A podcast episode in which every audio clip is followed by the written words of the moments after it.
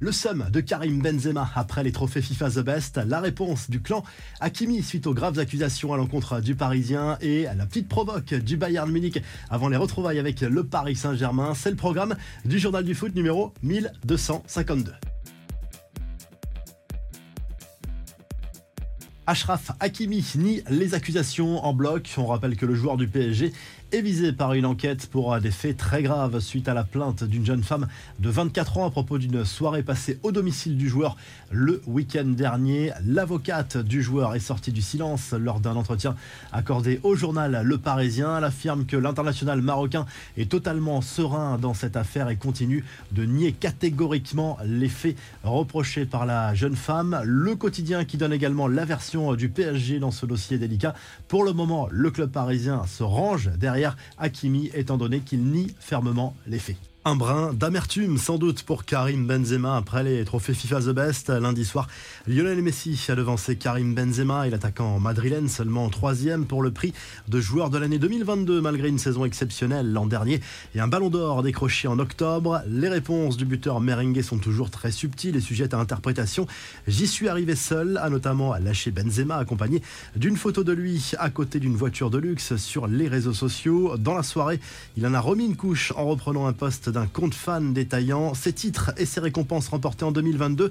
Et dans la foulée, il a publié une autre story avec une photo de lui tout sourire, accompagné du message Bonne nuit. Les infos en bref, le Bayern joue la carte de la provoque à une semaine du huitième de finale retour de Ligue des Champions contre le PSG. Herbert Heiner, le PDG du club allemand, est persuadé que son équipe va se qualifier pour les quarts de finale après la victoire 1-0 au match aller au Parc des Princes. L'équipe a montré déjà à l'aller qu'elle est là quand il le faut? Ils vont le montrer à nouveau. Je suis absolument confiant pour ce match retour contre Paris, a lâché le dirigeant du Bayern. Une position assez surprenante à ce niveau-là et qui pourrait servir Christophe Galtier pour euh, motiver encore plus ses joueurs pour ce grand rendez-vous européen. La Coupe de France, trois matchs au programme ce mercredi soir. Marseille accueille Annecy au stade Vélodrome à 21h. À suivre également Nantes-Lens à 18h15 et Toulouse-Rodez à 18h45. Lyon est le premier qualifié pour les demi-finales après sa victoire de buts contre Grenoble. Grâce à des buts signés Barcola et Jeffinho, les deux buteurs sont sortis sur blessure. Direction l'Angleterre, selon Sky Sports, la vente de Manchester United serait compromise. En cause, une division entre les membres de la famille Glazer qui détient actuellement le club. Leur position a été renforcée par les deux offres jugées décevantes autour de 5 milliards d'euros tout de même. Des nouvelles de Presnel et Kimpembe sur les réseaux sociaux. Le défenseur parisien a confirmé avoir été opéré avec succès du tendon d'Achille touché dimanche soir lors du Classico face à Marseille. L'international français ne rejouera plus cette saison. Il a remercié toutes les personnes qui le soutiennent et promet de revenir plus fort.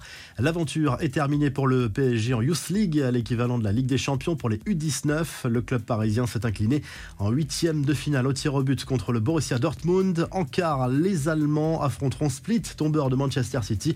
Le Milan AC est également qualifié à la suite des huitièmes de finale ce mercredi.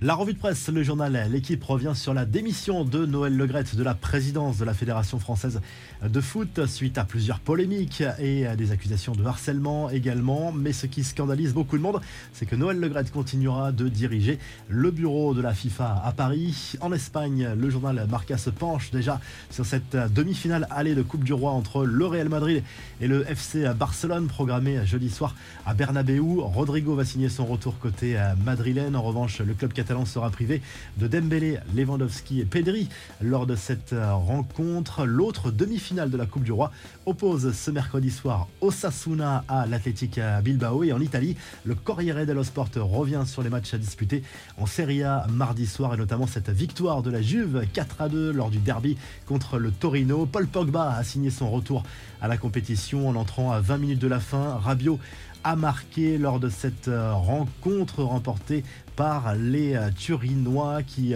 enchaînent avec une quatrième victoire consécutive en championnat et la défaite surprise de l'Aroma sur la pelouse de Cremonese 2 buts à 1. Le promu qui n'avait pas gagné un seul match cette saison en championnat a créé la sensation. Mourinho a été expulsé lors de cette rencontre. Si le journal du foot vous a plu, n'oubliez pas de liker et de vous abonner et on se retrouve très rapidement pour un nouveau journal du foot.